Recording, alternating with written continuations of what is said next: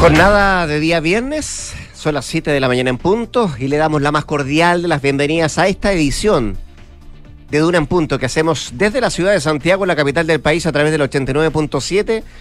Llegamos a Valparaíso, Concepción, a Puerto Montt y en todo el mundo en www.duna.cl y todas nuestras plataformas. Nos puede escuchar y también ver nuestro streaming y todas las aplicaciones que tenemos para que pueda seguir con atención al menos esta hora de información que vamos a tener hasta las 8 de la mañana, eh, revisando mm, materias el día después, el día después, después de la reforma tributaria, en el rechazo en la Cámara de Diputados. ¿Cuáles son los caminos que busca el gobierno para ver eh, cómo se puede generar más recaudación para el Estado y sacar adelante parte del programa de gobierno que tiene en la mente el presidente Gabriel Boric. Un presidente Gabriel Boric que anoche llegó del norte, fue bien eh, cortita la gira por, por Tarapacá.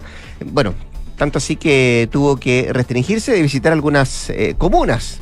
Está enojado colchán el alcalde a propósito de que no fue el presidente. Eh, bueno, llegó anoche y hoy día em, se vienen 48 horas, no 24, 48 horas bien agitadas para el presidente, porque se supone que hoy, hoy debiera estar el cambio de gabinete antes del mediodía, entre las 10 y las 12 dicen que sería el, eh, ajuste ministerial, em, con algunas remociones de ministerios, pero sobre todo en subsecretarías. Y mañana, Consejo de Gabinete en pleno, con los que van a subir, por cierto, sus eh, funciones a partir de hoy día y vamos a dar el vamos, decía el presidente ayer, para el segundo eh, año de mandato. Se cumple mañana entonces el término del primero y el inicio del segundo. Insisto, con una semana bien agitada, bien eh, difícil para el Ejecutivo, sobre todo con lo que pasó en la Cámara de Diputados con la reforma tributaria. Josefina Estabracópolos, ¿cómo te va? Muy bien, ¿y a ti? Con pena. ¿Por qué? Sí, pues si nos va a dejar, por un tiempo corto, pero nos vas a dejar. Por Se un- va con, eh, con prenatal, la Sí. José Starracopoulos. Hoy día parte. O Hoy sea, día parte, hoy día se hoy inicia. día me voy. Hoy día te vas, claro. Pero bueno, volveré. Espero que pronto. espero, espero que sea breve. Hoy- Ojalá sea breve, por el bien de por el bien de todos. Sí, va a ser bueno. ¿Sí? Sí. Vas a estar en buena compañía. No, sí, eso no, no cabe duda, por supuesto, pero uno siempre extraña. Es verdad. Bueno, Sí. yo los voy a extrañar más porque yo voy a estar Ahí te quiero- escuchándolos desde ahí mi te casa. quiero ver, ahí te quiero ver que vas a estar entreteniéndote mientras estás... eh, Vamos a tener que buscar algo, sobre todo en el prenatal. sí. Después del postnatal, bueno, esa es otra no, cosa. Ahí, te va a Ahí no voy a tener tiempo. Ahí te va a faltar tiempo. Es verdad. A propósito de tiempo, veamos cómo está el clima hoy día. ¿Qué nos dice el Sí, pues. pronóstico del tiempo? En Santiago, 13 grados de temperatura hasta ahora, máxima de 31 el día de hoy, cielos totalmente despejados. Para el fin de semana, las máximas también van a estar en torno a los 30 grados de temperatura. Si nos vamos a Viña del Mar y Valparaíso, 19 grados esperan como máxima. A esta hora, nubosidad parcial, pero va a ir variando a despejado. Lo mismo para el fin de semana, que podrían tener cielos despejados principalmente durante la tarde, con máximas que van a estar en torno a los 20 grados. En Concepción, 14 grados, máxima de 19, cielos despejados para la tarde, pero a esta hora hay nubosidad parcial, incluso algo de neblina.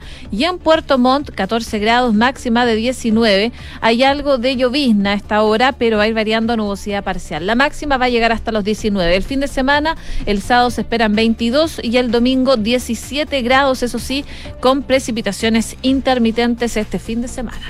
Ya, pues eso con el pronóstico del tiempo. Vamos a estar con la Consuelo Saavedra en un rato más acá en Duna en Punto, también con nuestras infiltradas. Hoy día em, viene Isabel Caro y también la Paula Catena eh, a mm, adentrarnos en qué podría pasar en el ajuste de gabinete, en el cambio de gabinete. ¿Quiénes salen? ¿Quiénes entran? ¿Podrá generarse esta equiparidad de fuerzas en los partidos oficialistas, como lo habían pedido los propios presidentes de partido, como lo había pedido el socialismo democrático, ¿se podrá equiparar esa fuerza? Dicen que en la subsecretaría algo de eso puede haber. Bueno, de eso nos vienen a contar nuestras infiltradas acá en un rato más en Duran Punto. Son las 7 de la mañana con 4 minutos, ya son las 7 con 4 y estamos arrancando, como siempre, con nuestros titulares.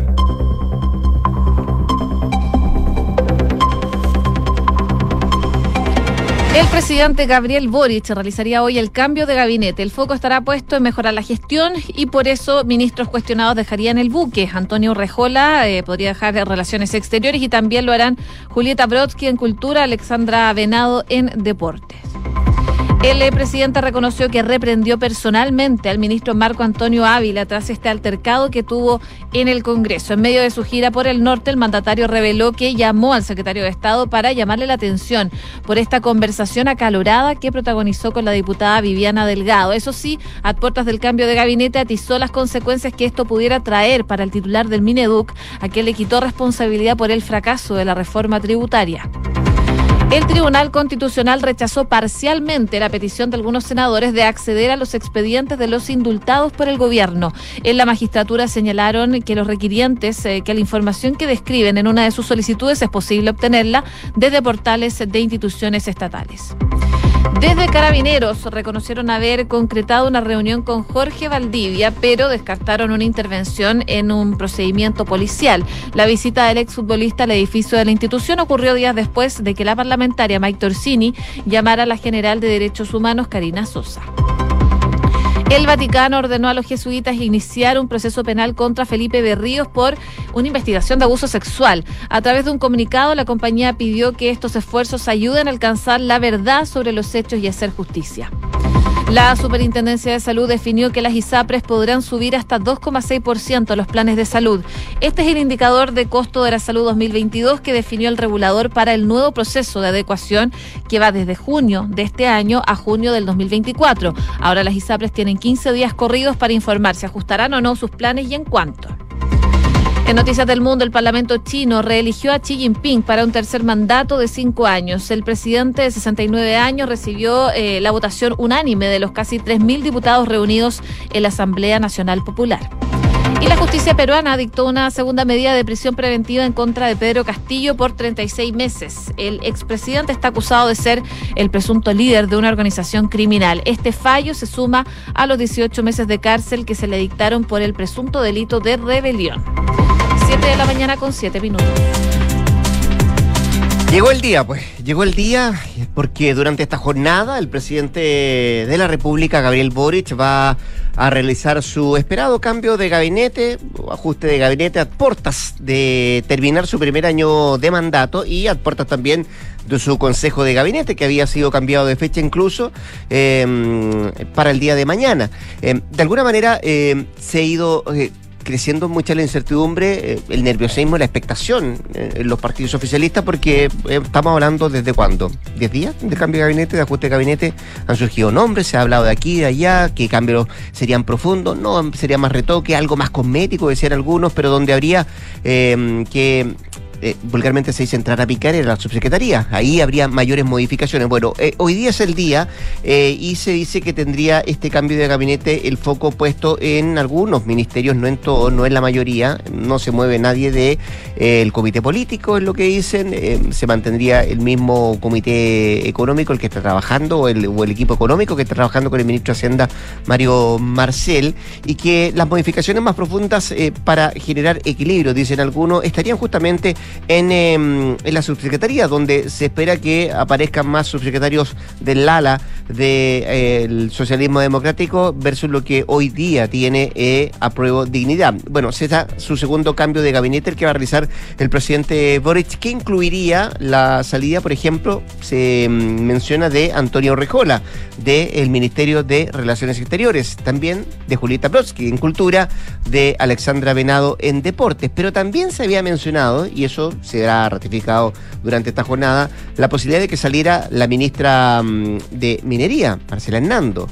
Eh, y hay dos ministerios que, mm, que también están ahí en duda. Uno tiene que ver con educación, sobre todo por el impacto que tuvo el ministro Ávila durante esta jornada, y otras obras públicas que no ha sido bien del todo eh, evaluado de manera correcta, al menos en la interna del gobierno, pero, pero no está muy claro qué es lo que podría pasar en obras públicas y también en eh, educación. La modificación, eso sí, en Cancillería, eh, dicen fue una de las que más le costó decidir al presidente por cuanto tiene una cercanía con la mm, todavía ministra Urrejola. ¿Qué influyó en la salida de, o habría influido en la salida de la canciller, bueno, eh, claramente el caso del audio filtrado, donde se mm, denostaba, se acordará usted, al embajador de Argentina en Chile, que, por cierto, además le abrió una crisis al presidente en plena cumbre de la CELAC que se realizó eh, al otro lado de la cordillera y también eh, la ausencia de Urrejola en los primeros días de la crisis que se desató por los incendios forestales en la parte centro-sur de nuestro país. Dos motivos, dos argumentos que habrían, eh, se habrían sopesado para la salida de Urrejola desde el Ministerio de Relaciones Exteriores. De hecho, eh, la cirugía acá parece que sería bien, bien, bien grande porque también saldrían de su cargo el propio eh, subsecretario José Miguel Ahumada y la subsecretaria eh, Jimena Fuentes se mantendría en ese puesto. Eh, ¿Qué pasó con Ahumada? Bueno, diferencias sabemos respecto a la estrategia del TPP-11. Fueron una de las cosas que se evidenció dentro de ese ministerio que quedaron, eh, salieron a la luz, se reflejaron que no estaban eh, por el mismo camino ni la canciller ni el subsecretario Ahumada y de alguna manera eso también fue generando mm, que la mm, relación al interior de la Cancillería no fuera del todo, del todo buena. En este mismo listado, insisto, de los ministerios, decíamos, em, eh, podría estar la salida de la ministra de las Culturas y la ministra de Educación. Eh, ¿Quién suena para reemplazar a Urrejola? Bueno, suenan, hay dos nombres, Marta Maurás y, y Marcia Covarrubia, son los que suenan, no está del todo claro. Pero en ese mismo listado insisto, de la subsecretaría de, Ahumada, también se encuentran otros nombres y acá es donde posiblemente podrían haber mayores modificaciones. Em, agricultura se menciona, obras públicas, derechos humanos, salud pública también y eh, es donde estarían las mayores modificaciones de las subsecretarías. Eh, por cierto, esto ha generado mucha expectación en los partidos oficialistas, donde mm, los timoneles hasta anoche esperaban las confirmaciones de los cambios. Ayer trascendió que los propios presidentes de partido eh, le entregaron sus nóminas para subsecretarías y también para ministerios al equipo más cercano del presidente Gabriel Boric. Bueno, se supone que esto va a ocurrir antes del mediodía, ahí se sabrá qué tan profundo será el cambio de gabinete que va a hacer el presidente Boric de cara a su segundo año de mandato. Oye, hablando de partidos de gobierno, hablemos de una parlamentaria de Revolución Democrática, Maite Orsini, quien el lunes, sabemos, revivió un, un tema largamente hablado la semana pasada. Que tiene data de fines de enero, ¿no? De fines de enero, que se estuvo hablando bastante y que ella misma lo reflotó, de hecho, el lunes cuando dio una conferencia de prensa en el Congreso, que tiene que ver con este llamado que hizo una general de carabineros tras un control de identidad al exfutbolista Jorge Valdivia en Vitacura.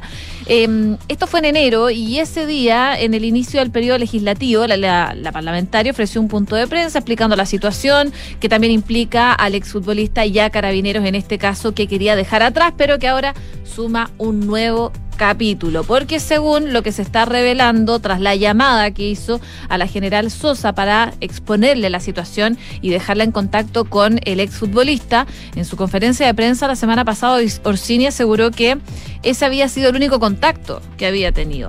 Sin embargo, ayer surgieron nuevos antecedentes porque Radio Bio Bio publicó que días después del control de identidad a Valdivia y el llamado que hizo la diputada Orsini a la general Sosa, el exfutbolista recibió una invitación del general director subrogante de Carabineros, Marcelo Araya, para ser recibido en el edificio de Norambuena, que es la sede institucional de la Policía Uniformada. Ese contacto, según eh, el mismo medio, fue proporcionado por la diputada Orsini al general Araya, quien oficiaba de general director subrogante, ya que Ricardo Yañez que es el eh, titular, estaba de vacaciones. Ahora, ¿por qué el interés de Carabineros de invitar a Valdivia? ¿Qué tipo de gestiones mm. hicieron? Bueno, eso va a ser parte de la investigación que ya se está generando, que eh, fue ordenada a nivel interno en Carabineros y en medio también de la indagación que encabeza el fiscal Patricio Cooper. Por ahora...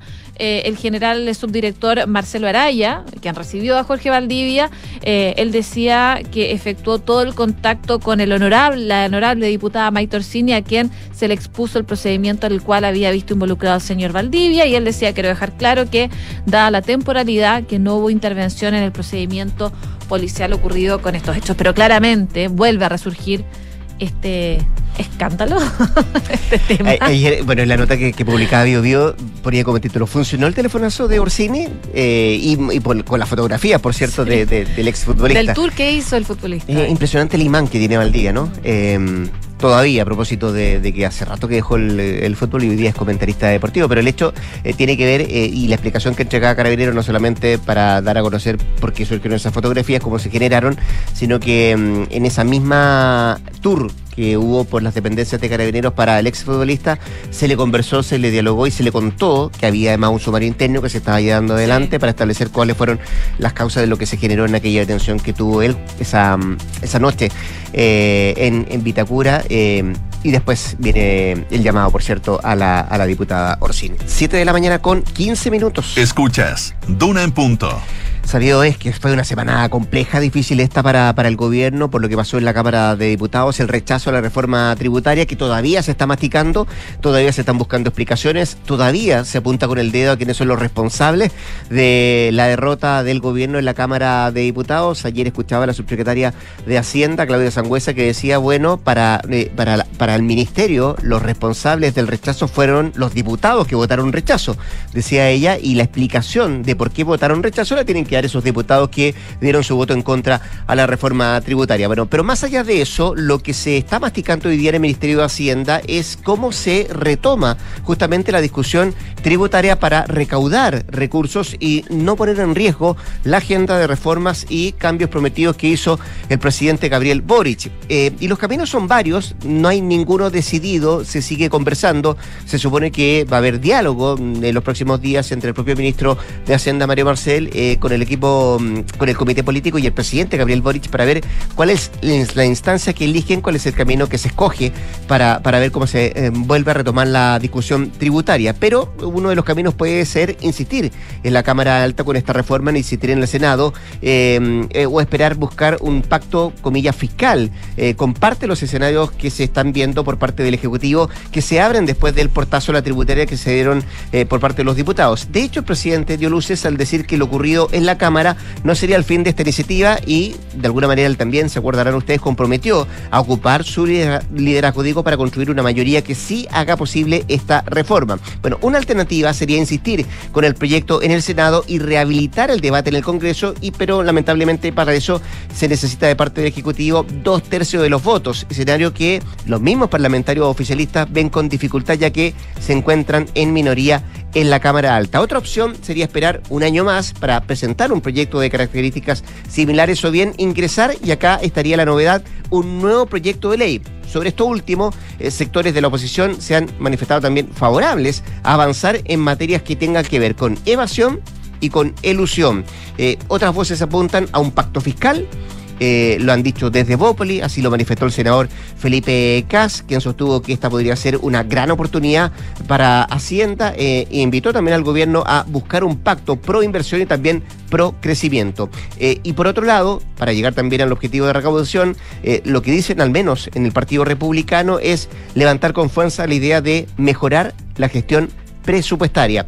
Insisto, son parte de la alternativa que se están poniendo sobre la mesa para mm, volver a insistir con la discusión eh, tributaria y ver cómo se recaudan dineros para sacar adelante el programa de gobierno del presidente Gabriel Boric. Por supuesto, eh, se están barajando varias opciones y cómo proceder también de cara a lo que se va a realizar a propósito de la reforma tributaria. Y ya se están hablando de elecciones. Lo hizo la jefa de gabinete Carolina Toá, que rememoró a las políticas de otras épocas donde se lograban acuerdos en reformas estructurales exponiendo, por ejemplo, eh, el auge. El auge, dice, estaba en caída porque la oposición no estaba de acuerdo con el Fondo Solidario de Salud y amenazaba con votar en contra. Y en esa ocasión se decidió sacar el Fondo Solidario para salvar el proyecto. Y aunque reconoció que esa política de acuerdos provocó hartos desencantos en la ciudadanía, dice que finalmente eh, permitió sacar adelante las reformas. Y eso, dice, es un aprendizaje y probablemente en ese camino tienen que seguir de ahora en adelante. Yo creo, dice, buscar buscar acuerdos, cruzar los límites, las fronteras, ir a, entenderte con tu adversario, con el que piensa distinto, sigue siendo una necesidad, sobre todo para lo que se viene de ahora en adelante con la reforma tributaria. Sobre la votación en particular que se produjo en la Cámara, la ministra planteó que se constituyó en una especie de elección de educación cívica que aclaró con nitidez qué postura tiene cada uno y cómo se para frente a una reforma de este tipo. Mm.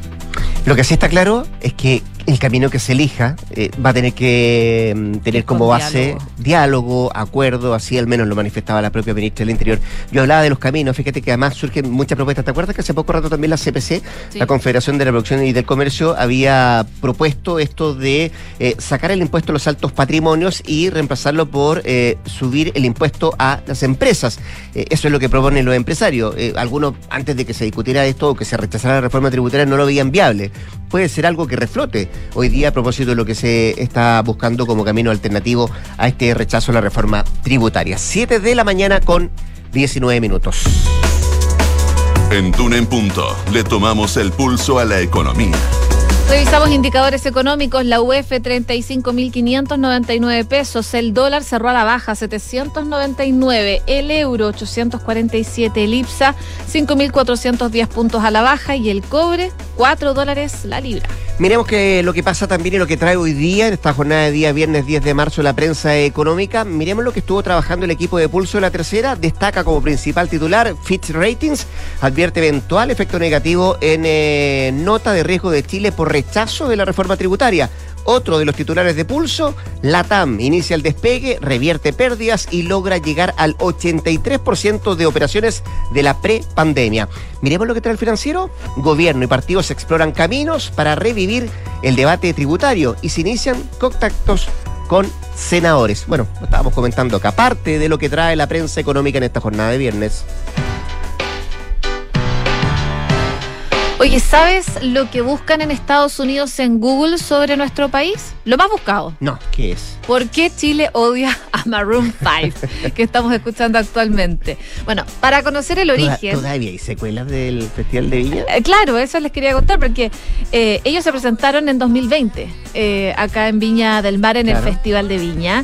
Eh, el público de la Quinta no le perdonó al artista de Maroon 5, sobre todo al vocalista. En verdad, más que nada al, vocal- al vocalista, que se de una tan mala actitud en el escenario. Parecía estar enojado, disgustado mientras estaba dando este concierto. Y probablemente lo peor vino después, cuando el cantante se dirigió a los camarines y fue captado diciendo insultos como ciudad de mierda y insultando también al público que estaba presente. Posteriormente, claro, él se disculpó públicamente por su actitud con un video subido en redes sociales, eh, diciendo que él no sabía que era, era un show que estaba televisado, pero los chilenos claramente, eh, parece que somos bien rencorosos, nunca perdonaron eh, lo que se generó en el Festival de Viña. Y en todas sus imágenes, en todas las fotos que él subía a Instagram, chilenos se dedicaban a escribirle cosas a Maroon 5, criticándolo, por supuesto. Tanto así que si uno revisa hasta las últimas fotos que tienen en Maroon 5, uno puede ver cómo chilenos le postean, no sé, recetas de cocina. Solo por molestar, para hacer presente a Chile. Receta, por supuesto, de cocina chilena. Así que bueno. Ya, bueno, eh, yo sí me recuerdo que no era eh, el mejor genio el que tenía el vocalista. De hecho, le pusieron el Mañas. Ah, ay, Mañas, El mira, Mañas. Sí, bueno. Eso tiene que ver con la fama, pues con el ego, ¿no? Sí, pero parece que mucho ego para el vocalista de Maroon 5. Ah, algunos interpretaron como un mal día nomás, o una mala estadía. No sé, no sé. Bueno. 7 con 22. Con la música de Maroon 5 nos vamos a la pausa comercial. Quiero despedir a Josefina Stavrakopoulos porque ella vuelve a las 8 para leernos noticias acá en Duna, pero la participación de este programa va a tener una pausa. Ojalá corta, se nos va de prenatal, eh, así que la mejor de las suertes, que salga todo bien. Estaremos en contacto, por cierto. Eh, el lunes estaremos con la José Soto en este programa. María José Soto nos va a acompañar desde el lunes. Eh, así es que, nada, pues. Vamos a mantener el mismo nivel, pero te vamos a extrañar, así que te Yo vayas también. súper bien, ¿eh? Muchas ¿Ya? gracias, vemos. Vamos a la pausa, construir un mejor futuro está sucediendo ahora y con los recursos esenciales como el cobre que produce BHP en Chile, los que ayudan a hacer lo posible. El futuro está aquí, descúbrelo en bhp.com slash mundo mejor. Pausa comercial, nos queda mucho más que revisar acá en Duna en Punto. Se nos vienen las infiltradas, vamos a estar con la Paula Catena, con la Isa Caro hablando del cambio de gabinete, tenemos entrevistas, vamos a ver si podemos conversar con la senadora Jimena Rincón. Bueno, mucho más que revisar acá en la 89.7, que es acá, en Dura Punto.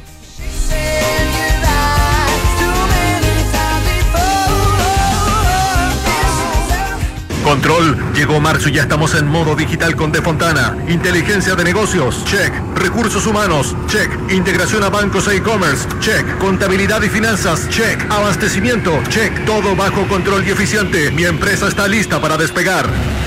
Prepárate para un año desafiante y despega la eficiencia con Sapiens de Defontana, el ERP para medianas y grandes empresas que te conecta con todo. Asegura tu cambio a Defontana RP con nuestro nuevo migrador automático ahora en defontana.com.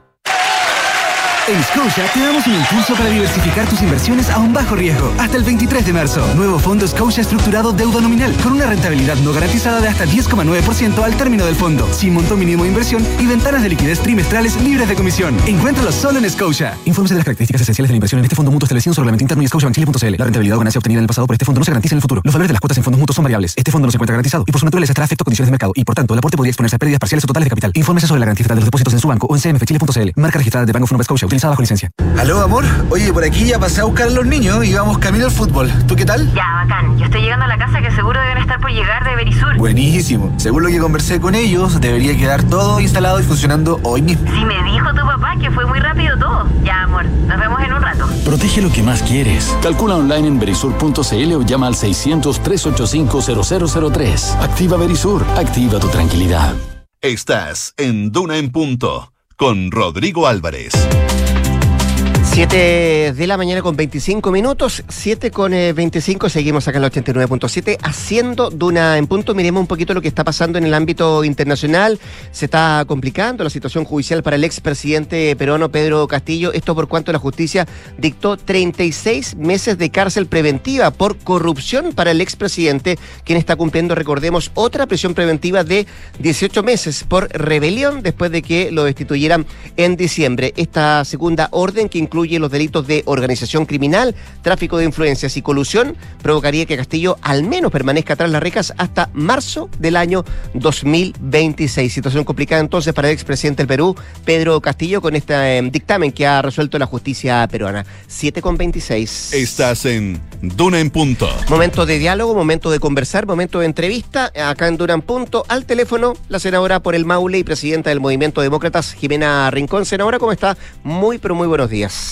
Muy buenos días, Rodrigo. Hoy que estaba leyendo una entrevista que se publica hoy día en la mañana el diputado Gonzalo Winter, donde dice él que amarillos y demócratas, su movimiento, decidieron privar a los chilenos de mayor justicia social con la única intención de perjudicar al gobierno. Esto a propósito de la, del rechazo a la reforma tributaria. ¿Lo lee así usted, senadora?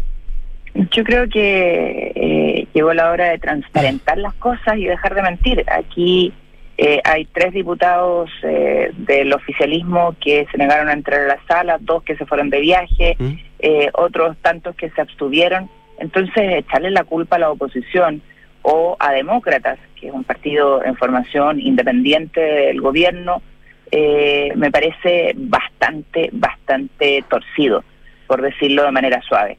Aquí el gobierno no asume sus responsabilidades desde hace un buen tiempo, se le vienen planteando las dudas que hay respecto de una reforma tributaria que no del ancho eh, y por lo tanto eh, eh, buscar responsabilidades en otro lugar cuando no se ha querido escuchar me parece egoísta. Mm. Además, frente a una mala reforma tributaria que afectaba directamente el bolsillo de las personas y sus oportunidades de empleo, porque aumentaba la mayor parte de los trabajos afectos por impuestos global complementario de 4 a 7, 4 de 7, perdón, por ejemplo, un profesor que gana 4 millones de pesos pasaba de 23% de tributación a 26 y uno que ganaba un poquitito más pasaba de 35 a 40.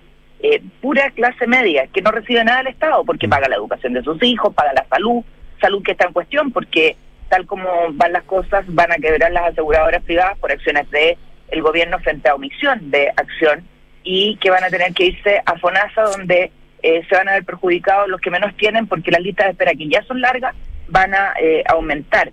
Una reforma tributaria que es mala porque afecta las oportunidades de empleo, porque en vez de buscar generar riqueza y más empleo, persigue los capitales buscando que se vayan del país con medidas como, por ejemplo, el impuesto al patrimonio, es decir, un impuesto al ahorro que afecta directamente la inversión y con ello generación de empleo.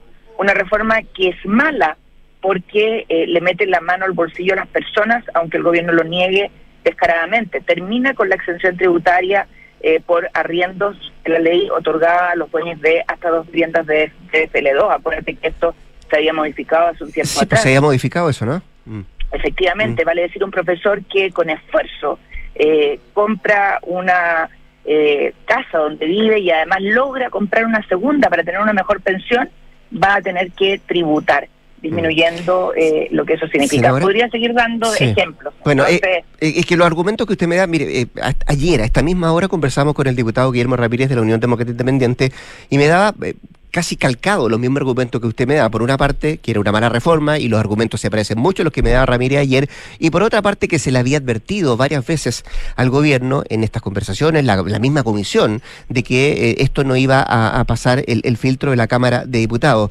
Entonces, eh, la pregunta, senadora Rincón, ¿sacaron mal los cálculos los ministros Marcel y Uriarte? Porque cuesta creer que con la experiencia que tienen tanto Marcel como Uriarte se equivocaran en, en la suma de votos o no pudieran tener los votos para aprobar la tributaria.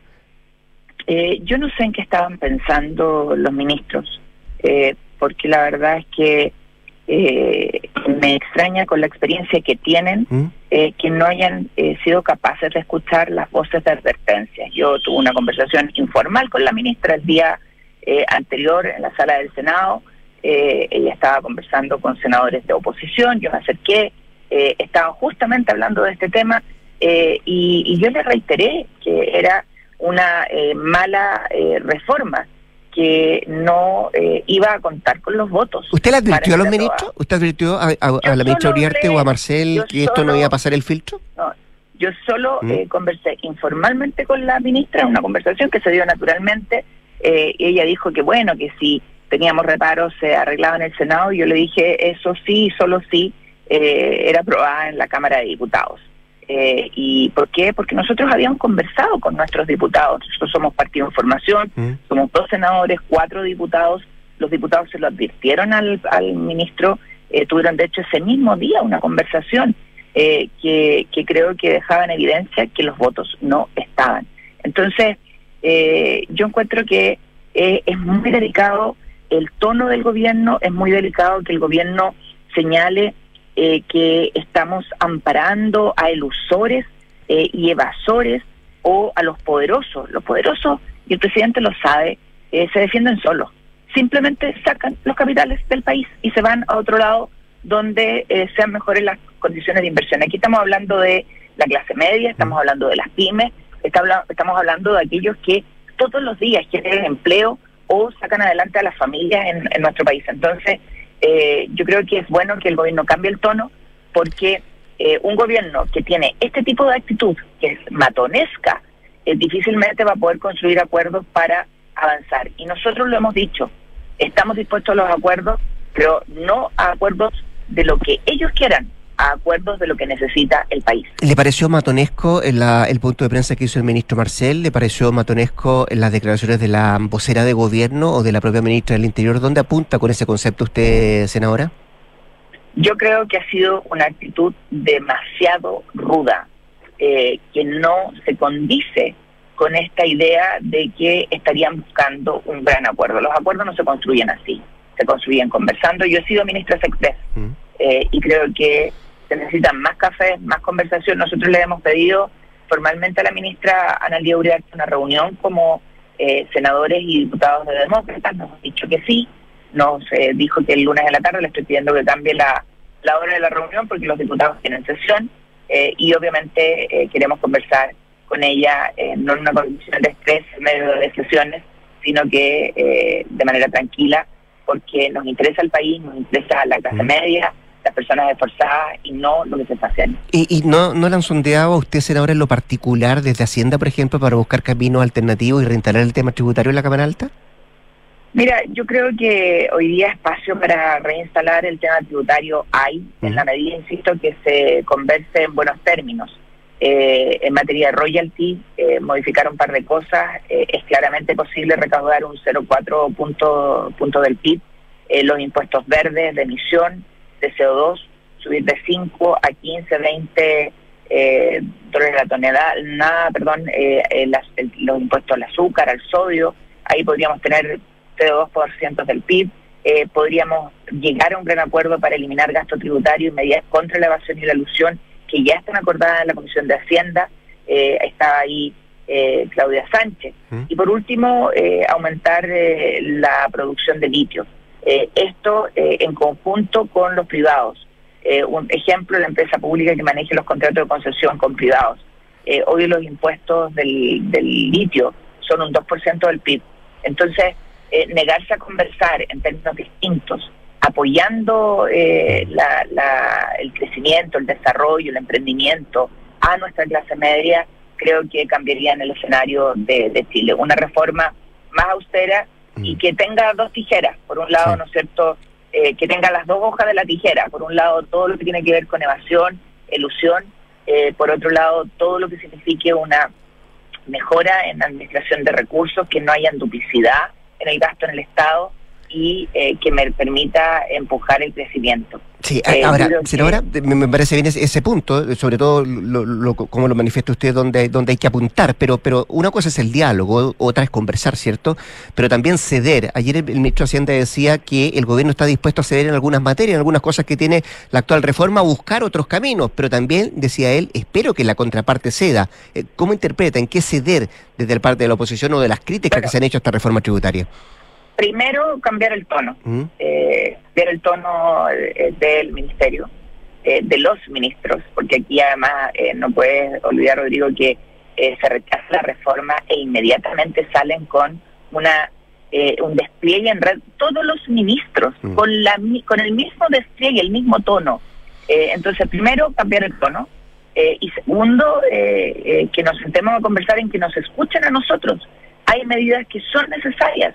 Nosotros hemos empujado medidas eh, anti-elusión, anti-evasión. Recuerda que el año anterior a que eh, ganara la elección el, el presidente, que asumiera el gobierno del presidente eh, Boric, nosotros sacamos una reforma en el Senado tremendamente importante eh, para el tema de revisión de cuentas corrientes, información al servicio de impuestos internos. O sea, si hay algo que, que tenemos claro es que disposición a eh, que el Estado recaude más existe, Mm. pero también tiene que haber disposición a proteger a las pymes, a la clase media y que esto no sea solo un discurso. Eh, ¿Le gusta la propuesta de la CPC, lo que había manifestado Ricardo Meves hace un par de días de sacar el impuesto a los altos patrimonios y compensarlo con eh, subiendo el impuesto a las empresas? ¿Puede ser una Yo alternativa? creo que Sí. es que es que el, el tema de los patrimonios es de verdad un absurdo porque lo que tú estás ahí haciendo es grabar el ahorro Claro. Eh, y eh, lo decía el diputado Miguel Ángel Calisto hace un- el día de ayer creo que fue eh, explicando su voto en contra a la reforma. Aquí le estamos diciendo a eh, agricultores de Aysén que tienen eh, vastas extensiones de, de tierra que no son productivas precisamente que eh, o venden o van a quedar endeudados con el fisco por que no pagan impuestos al, al patrimonio que tienen. Mm. Y así podríamos ir reproduciendo una serie de ejemplos y situaciones. Eh, por lo tanto, eh, lo que señala el presidente de la CPC, Ricardo Meguas, que viene además de- del comercio, ¿no? Es. eh, eh, que es una persona que sabe, no le vienen a enseñar, nadie podría decir que está representando los grandes capitales del país, que insisto, se defienden solo y simplemente se van. Hay una frase que yo aprendí hace mucho tiempo y es que no hay nada más cobarde que el dinero. El dinero si se ve amenazado, huye. Mm. Eh, y en el caso de los grandes capitales van a buscar un mejor eh, hábitat para invertir y desarrollarse. Y yo creo que aquí lo que tenemos que hacer es retener capital, retener eh, eh, a los emprendedores, hacer que inviertan en Mm. Chile y, y no que no se vayan. Para eso tenemos que generar condiciones adecuadas y no lo estamos haciendo. Senadora Jimena Rincón, me quedan un par de preguntas. Eh, ¿Con qué palabra usted define el primer año de gobierno del presidente Boric? como un, un gobierno que no cumple con las expectativas que sembró en la ciudadanía que lo respaldó eh, y que, que si tuviéramos que ponerle nota estaría reprobando.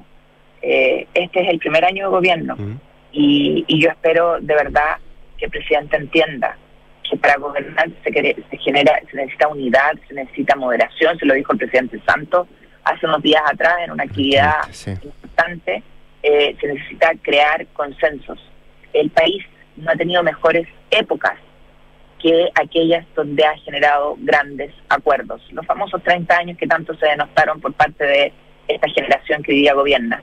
Eh, nosotros estamos dispuestos, pero, pero se necesita que de los dos lados exista un espacio de conversación, de acuerdo y de entendimiento. Tenemos que proteger Mm. a la ciudadanía en materia económica y en materia de seguridad. Y para eso hay que conversar y hay que ponerse de acuerdo. Y hay que trabajar. Bueno, viene un cambio de gabinete hoy día, un ajuste de gabinete por parte del presidente. ¿Qué, qué, qué, qué- ¿Cómo lo mira usted? ¿Qué, ¿Qué espera de los cambios, de las modificaciones? Mira, yo espero que, que existan modificaciones que le hagan sentido al, al trabajo y que tengan resultados. Y que no existan pasadas de cuenta. Ayer se le comunicó al CEREMI eh, de la Subdere de la Araucanía, una persona que había sido jefe de gabinete del el diputado Zafirio, eh, un hombre socialista al Comité Central, se le solicitó su renuncia. Yo espero que eh, no existan pasadas de cuenta por defender las condiciones. Muy bien, pues la senadora por el Maule, presidenta del Movimiento Demócrata, Jimena Rincón, conversando esta mañana con eh, Radio Duna. Senadora, muchas gracias por su tiempo. Que esté muy bien. ¿ah? Muchas gracias a ustedes. Igualmente. 7.39, nos vamos a ir rápidamente a la pausa comercial. Antes de la pausa, un par de consejos. En WOM te dan más red, más conexión y más gigas para que puedas conectarte estés donde estés y a un precio justo, porque son la red 5G más grande del país y no van a parar. WOM, nadie te da más. Y conecta la gestión de tu empresa con Sapiens RP y tu área de gestión de personas con Senda. Ambas soluciones de Defontana y su ecosistema de gestión empresarial. Integra todos los procesos de tu compañía en defontana.com. Nos vamos al corte y al regreso. ¿Qué se viene en este ajuste ministerial, en este cambio de gabinete? Lo conversamos con Consuelo Saavedra, Isabel Caro y Paula Catena. Se vienen los infiltrados sacando un punto. Pausa y volvemos. Construir un futuro mejor es responsabilidad de todos. Mientras más países adoptan medidas para reducir las emisiones de carbono, la demanda de productos y servicios esenciales para el crecimiento económico sigue en aumento. No es fácil, pero son recursos como el cobre producido por BHP en Chile los que ayudan a hacerlo posible. El futuro está aquí. Descubre cómo en bhp.com slash mundo mejor. En Scotia te damos un impulso para diversificar tus inversiones a un bajo riesgo. Hasta el 23 de marzo. Nuevo fondo Scotia estructurado deuda nominal con una rentabilidad no garantizada de hasta 10,9% al término del fondo, sin monto mínimo de inversión y ventanas de liquidez trimestrales libres de comisión. Encuéntralo solo en Scotia. Infórmese de las características esenciales de la inversión en este fondo mutuo establecido en su reglamento interno y. La rentabilidad o ganancia obtenida en el pasado por este fondo no se garantiza en el futuro. Los valores de las cuotas en fondos mutuos son variables. Este fondo no se encuentra garantizado y por su naturaleza estará afecto a condiciones de mercado y por tanto el aporte podría exponerse a pérdidas parciales o totales de capital. Infórmese sobre la garantía de los depósitos en su banco o en cmfchile.cl. Marca registrada de Nova Scotia licencia. En el norte, en el centro y en el sur. Te damos más red, más conexión y más libertad para que te puedas conectar desde donde estés. Con la red 5G más grande del país. Y no vamos a parar. Nadie te da más. Aló, amor. Oye, por aquí ya pasé a buscar a los niños y vamos camino al fútbol. ¿Tú qué tal? Ya, bacán. Yo estoy llegando a la casa que seguro deben estar por llegar de Berisur. Buenísimo. Según lo que conversé con ellos, debería quedar todo instalado y funcionando hoy mismo. Si me dijo tu papá que fue muy rápido todo. Ya, amor. Nos vemos en un rato. Protege lo que más quieres. Calcula online en berisur.cl o llama al 600-385-0003. Activa Berisur. Activa tu tranquilidad. Así de rápido funciona el retiro y devolución de tu auto en Salfa Rent. Olvídate de las esperas, realizando tu check-in y devolución online en pocos clics, ganando tiempo para hacer lo que más te gusta. Vive esta nueva experiencia ahorrándote filas y papeleos en toda la red de nuestras sucursales de Arica a Punta Arenas. Por esto y mucho más, somos el mejor rentacar de todo Chile. Salfarrent.cl Escuchas Duna en punto. Duna 89.7.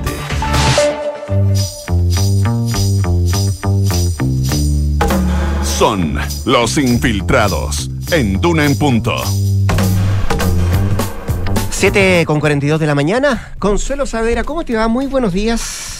¿Cómo estás, Rodrigo? Muy buenos días. Tengo sentimientos encontrados. Fíjate que es viernes, me gusta que sea viernes porque viene el fin de semana, pero acabo de despedir a Josefina Estabracúpulos que, para que todos nos escuchan, se va con prenatal. Entonces la vamos a tener eh, un par de meses con... Un año, me dice Ramón. No, no, menos. La vamos a echar de menos. Pero bueno, Oh, Sí. Pero se va por una buena causa. por supuesto, y le va a ir increíble. Mira, estoy con la Paula Catena y con Isabel Caro acá en el estudio. Lo sé, lo sé, lo sé. Hola, ¿Sí? Consuelo. Hola, buenos días. ¿Cómo La- Muy buenos claro. días. Queremos saberlo todo. Todo, todo. Queremos la bolita de cristal, ¿verdad? Claro. Eh, saber qué es lo que va a pasar. ¿Se sabe qué hora el cambio de gabinete? Estaría siendo pasadas las 12. Eso es lo que sabemos. Pero hasta anoche a las once y media decían no antes del mediodía. Es que se están afinando los últimos detalles en la moneda, Rodrigo. Ya, pues ¿Tiene por eso con no los antes del mediodía, Sí. que es lo mismo que pasaba a las 12. Claro, pero eh, no, pero es que cuando dice pasado las 12 Que estamos hablando al, es al final del día. Pasado el almuerzo, pasado la hora del almuerzo, Ah, incluso algunos. Claro, claro. Es que todo va a depender de la velocidad que el presidente Gabriel Boric eh, zanje el puzzle. ¿No lo tiene zanjado? ¿Está zanjado 100% no. Pregunto lo mismo. no. Coordinado, Claro, Rodrigo. por supuesto. No, porque están, bueno, eh, lo que nos decían anoche, el presidente llegó bien tarde ayer desde su gira Tarapacá, eh, cerca de las once y media más o menos aterrizamos en Santiago.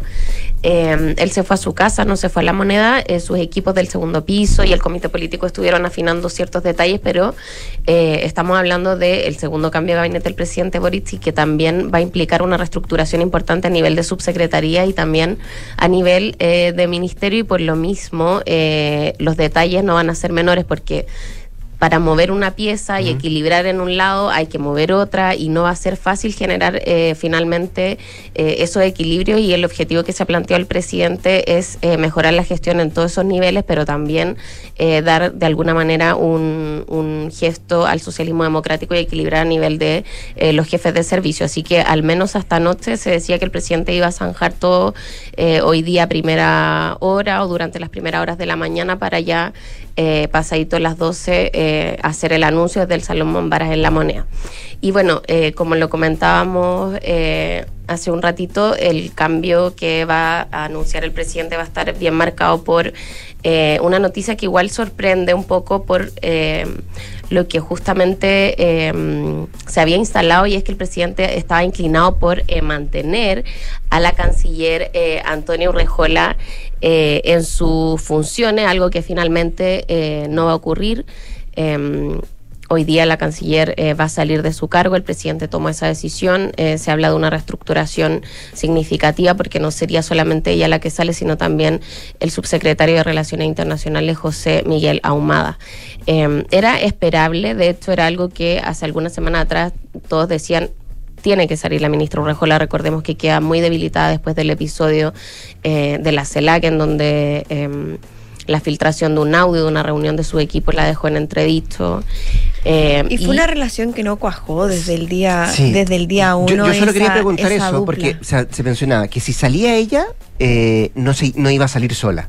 Lo que se hablaba. Y si se quedaba, se quedaban todos. Bueno, lo que se decía ayer es que eh, ella lo que habló con sus cercanos, porque él transmitió que había tenido esta conversación a alguno de su entorno, según nos comentaban ayer, eh, que ella no salía sola, salía incluso eh, en lo que comentan estas personas que conversaron con ella, que no era solo el subsecretario Humada, sino también era Jimena Fuentes pero esa versión respecto de la subsecretaria no, no se confirmó de otros lados, aparte de esa información de estos cercanos que sí habían hablado con Urrejola, o sea, estaban firmes hasta ahora que salían ella y el subsecretario Humada, que bueno, que son los que han tenido finalmente eh, los enfrentamientos como eh, públicos en términos de, cómo abordar la estrategia de la Cancillería, lo vimos en el TPP-11, que fue lo más evidente eh, respecto de cómo se administraba este, mm, este tratado y la estrategia que iba a impulsar el gobierno, estas side letters, que fue las que empujó con mayor fuerza a Humada y terminó siendo una estrategia fallida con la guinda de la torta, por así decirlo, con este envío, eh, al, o sea, con esta firma de una de ellas sin enviar previamente al Congreso, lo que desató también eh, la molestia del Congreso. Entonces vimos una constante eh, en las relaciones que fue complejo y bueno, eh, como decía la ISA, uno de los puntos más complejos que le tocó atravesar a esta Cancillería fue la filtración de este audio de una reunión privada que termina exponiendo también eh, el cómo se toman las decisiones a nivel interno eh, y también eh, dejando una situación muy compleja las relaciones con eh, un país vecino que es Argentina, más allá de que las autoridades argentinas desdramatizaron el episodio, eh, sí generó eh, tensión y también quedó en un mal, en, en un, en un mal pie cómo se manejó eh, ese episodio. Hasta ahora lo que Sí. sabemos es que hay intenciones de eh, un reemplazo eh, como con un perfil similar al de Urrejola en términos de que sería una mujer, pero eh, la intención del gobierno es que sea integrante del foro de política exterior para dar una señal también ahí a, eh, de alguna manera también eh, como interna en la Cancillería, porque se cuestionó mucho a Urrejola respecto de con quienes ella se rodeó durante este tiempo. Eh, se hablaba de falta de experiencia de sus equipos. Eh, hubo mucha resistencia también de parte de los ex cancilleres hacia ella, entonces eh, la idea es como de alguna manera eh, terminar de disipar eso y darle como un nuevo aire eh, a la gestión a nivel del Ministerio de Relaciones Exteriores. Y sobre eso, sobre el, el reemplazo a Urrejola, lo que se decía, bueno, Urrejola es cercana al mundo del Partido Socialista. Ahí también hay que ver eh, qué es lo que pasa, porque lo que se transmitía es que no iba a ser necesariamente socialista, esto más ligado al mundo del PPD, lo que también eh, va a generar y genera, y estaban inquietos ayer en el Partido Socialista, que lidera Paulina Bodanovich, porque dicen, bueno, si nos van a quitar el cupo de la Cancillería, nos van a tener que compensar en otro lado del gabinete, y no estoy hablando a nivel de subsecretaría, estoy Claro. hablando a nivel ministerio eh, de, de ministerios, porque la Cancillería, todos saben que es un, eh, una cartera muy apetecida Sí. y que además es importante en términos de, de visibilidad. Consuelo. Sí, estaba, estaba pensando, bueno, evidentemente lo que ustedes plantean, los cambios en la Cancillería eh, serían los más novedosos, los más sorprendentes. Hemos visto de personeros como José Miguel Insulza, el, senador influyente, senador socialista, con quien la actual canciller eh, trabajó codo a codo por mucho tiempo en, en la OEA, eh, hacer una defensa, abrazo partido de la del actual eh, canciller y al parecer el presidente resolviendo un poco eh, salomónicamente, que, salgan todos. Yo no me imagino, eh, con todas las capacidades que tiene la actual subsecretaria, que, que ella fuese eh, la, la nombrada como canciller. Yo no sé cómo lo ven ustedes, porque eh, significaría casi como tomar partido, en, finalmente en un ministerio donde las mayores dificultades estuvieron en la- las competencias internas, ¿verdad? Eh, Es sí, que no era un difícil, equipo o que trabajaba unificada- por- unificadamente. Entonces, por esa si misma fuera Jimena razón, Fuente. por esa misma razón dicen que es, es más complejo porque ellas tuvieron enfrente, o sea, se sabía que la relación entre ambas no, no fue una buena relación y que eh, y que se quedaron en evidencia las tensiones en este mismo audio filtrado donde se hace alusión a la a la subsecretaria Fuente y eso desató la molestia de ellos, lo, lo publicamos en su momento y eh, ella misma reclamó que cómo se referían y hacían ese tipo de acusaciones en, en ese audio. Entonces, y la señal que se daría generaría mucha incomodidad en el mundo del eh, socialismo democrático si de alguna forma se diera esa señal en ese sentido. Y por eso eh, es más ligado, como decía Isabel, al mundo, a- es como un perfil más, más, más parecido al de al del actual canciller, el que se está Mm. buscando. El factor de, de su vínculo también con el Frente Amplio pesa ahí también. Eso, igual es un, un- un tema significativo. Y otro es que en el gobierno también ven complejo que ella pueda asumir eh, por el rol que ha jugado antes. Ella fue. eh, lideró eh, la DIFROL, ¿cierto? Eh, y eh, en ese rol siempre tuvo que de alguna manera eh, representar a Chile en eh, disputas eh, territoriales, por ejemplo en el caso del Silala. Entonces eso podría también dejarla en un pie complejo para después representar a Chile y buscar cómo eh, afianzar relaciones, claro, eh, relaciones diplomáticas. Así es que eh, eso se ve, se ve bien difícil y bueno, eh, hoy día vamos a saber eh, cuál va a ser el destino de la subsecretaria, pero no va a ser El eh, el único, porque hay varios subsecretarios que estarían saliendo. Se habla de un total más o menos. déjame ir por los ministerios primero. O sea, Sí. ya, ya, vimos lo que puede pasar en Cancillería, cultura y deporte sí o sí. Sí, cultura Ya. y deporte sí o sí hasta ahora. Y lo que está por verse es el destino también del ministro Marco Antonio Ávila, que esta semana eh, tuvo una semana negra. eh, con el episodio que enfrentó con la diputada Viviana Delgado, que termina de alguna manera, eh, aunque él no lo quiera, repercutiendo. en el resultado del rechazo a la idea de legislar de la reforma tributaria, un golpe durísimo para el gobierno en términos del de, financiamiento de su programa. Eh, y él estaría en este momento, eh, yo diría que en un 80% fuera, hasta ahora no nos confirman que eh, saldría, pero eh, es eh, lo más probable que salga el ministro de Educación, Bueno, y su- Marco la Antonio Abel. pulsión de él, o al menos lo que transmitía en las últimas horas es que él estaba por quedarse y, y tratando de mantenerse en la cartera. O sea, esa era como su pulsión, según lo que afirmaban fuentes de gobierno. Y lo que sí también es un factor, que es lo que mencionaba la Isa, de eh, que hasta al menos ayer en, en la noche los partidos lo, lo negaban, es eh, cuánto iba a impactar en este diseño de ajuste ministerial en la derrota, una derrota muy importante, yo creo que la más importante legislativa, que tiene que ver con el rechazo a la idea de legislar de la reforma tributaria, que no es una, no, es una derrota menor, o sea, era una reforma emblemática que iba a permitir además eh, financiar el resto de eh, las iniciativas del gobierno, de su agenda, de su programa de gobierno, y por lo mismo algunos creían que, y- o sea, que además de que quedan en una situación compleja, eh, los ministros del comité político que son del, sociali- los- del socialismo democrático, ellos que eran de alguna forma de la promesa de mejorar la gestión y de hacer las cosas bien, quedan bastante debilitados y algunos eh, transmitían que era una oportunidad de alguna forma de equiparar, ojo, que no solo eh, a prueba de dignidad quienes cometen errores, sino también eh, aquellos que dicen tener mayor experiencia. Entonces, algunos dicen, bueno, es un factor que hay que tener sobre la mesa a la hora, eh, del, el mandatario debería tener a la hora de hacer este ajuste. Y también eh, de si va a haber, o sea, hasta la- lo que se transmitía era que el comité político hasta ahora no se tocaba, pero algunos más duros dicen que cómo se va a pasar por alto, por ejemplo, eh, perdonar un error de ese tipo de cálculo de votos a las Express. O sea, más allá de que no está sobre la mesa ahora, eh, sí en el oficialismo los partidos transmitían que, que, que- que es bastante impresentable igual eh, un error de esa magnitud y que no sea de alguna forma eh, castigado, más allá de que la estrategia y el diseño del gobierno hasta ahora ha sido endosarle la responsabilidad a la oposición, que ahí falta autocrítica. Donde ayer había harto ruido también, Rodrigo ¿Mm? Consuelo, era en eh, el futuro de la ministra Camila Vallejo. Si bien eh, desde la moneda han planteado que no se tocaría el comité político, ayer eh, trascendían desde distintos lados, desde distintas fuentes, que eh, se estaba pensando para ella una cartera, eh, por ejemplo, como la de educación. Eh, pensando en un eventual reemplazo del ministro eh, Marco Antonio Ávila. Eh, se habló en su momento de mujeres, eso estaría descartado por ahora, pero fue llamativo de todas maneras que desde distintos eh, sectores se instalara justamente ayer en la previa eh, esta, estos rumores de, de que la ministra pudiese salir de la CGGO, un espacio que, que si bien ella eh, en un inicio manejó bien, ¿cierto?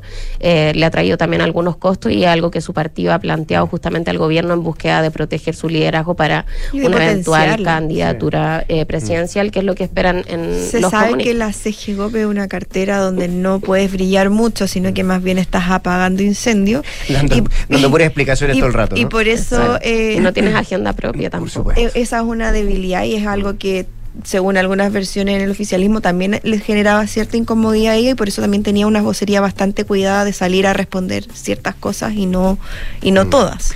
Subsecretaría. Pero no creen, pero perdón, en ese Bueno. sentido eh, sería una vocería eh, que no sería todo lo efectiva para el gobierno, porque a mí me parece que ella eh, la, la ha manejado muy bien, ha encontrado un tono que ha sido sorprendente.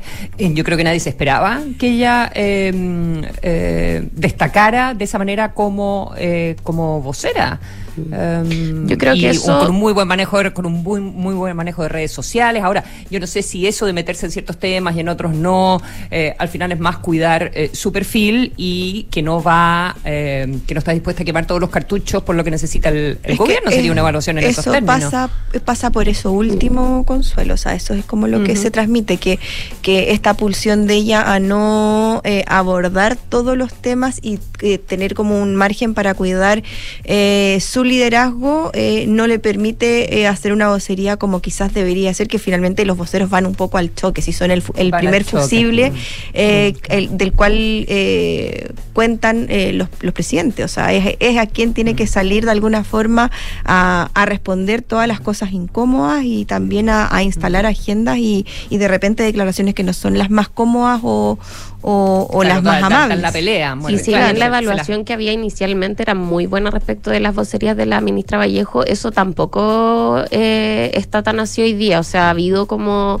eh, Pero una en el u- evaluación. pero en el último tiempo distinta. nomás, ¿cierto? Sí, Sí, en el último sí. tiempo. eh, ¿Un porque, claro, hay un desgaste también. eh, poca capacidad como de control de agenda, de instalar temas. La ministra da unas vocerías eternas, pero no, no se instala nada respecto del relato del gobierno. Y también hay una crítica a la falta de relato. Entonces, eh, claro, si bien al principio se veía como muy brillante Vallejo respondiendo y saliendo al paso de gestiones súper controvertidas como la de Isquiasiche o Giorgio Jackson, que efectivamente le dan dolores de cabeza al gobierno todos los días, ella en ese margen eh, pudo brillar, pero hoy día eh, la cosa cambió.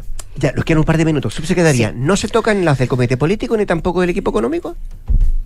No podría asegurar eso No en términos de claro, sobre todo subsecretarías. el tema económico, porque habían dudas Mm. respecto de la subsecretaría de, Hacienda, entonces ahí podría quizás ocurrir algo, pero no estaba, no estaba el esquema eh, claro. Lo que sí, la aspiración del socialismo democrático, que algunos dicen más ingenuo es al menos que, o sea, lo que ellos quieren es que se equiparen al menos 15, lo que creen que realmente va a pasar es que van a ser entre 8 o 9 en el mejor de los escenarios, eh, porque ahora cuentan ellos con 5 afín a su sector eh, de 39 subsecretarías.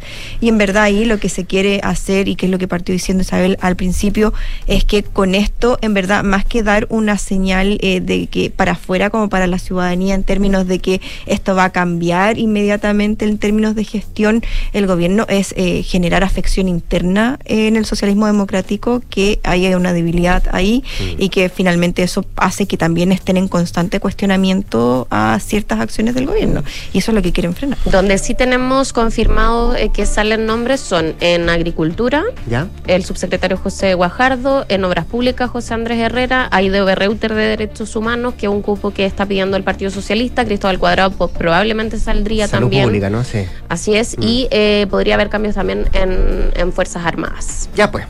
¿Para qué esperar al mediodía o a la tarde si usted ya lo supo todo con la Isabel Caro y la Paula Catena?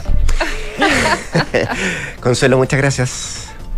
Muy buenos días. Buenos buen días. Gracias, semana. Isa. Gracias, Paula. Buen, Buen fin de semana. Buenos Que es días. acá porque ya viene la noticia con Josefina Stavrakopoulos. Después de eso, hablemos en Ofa, Canduna. Buenos días.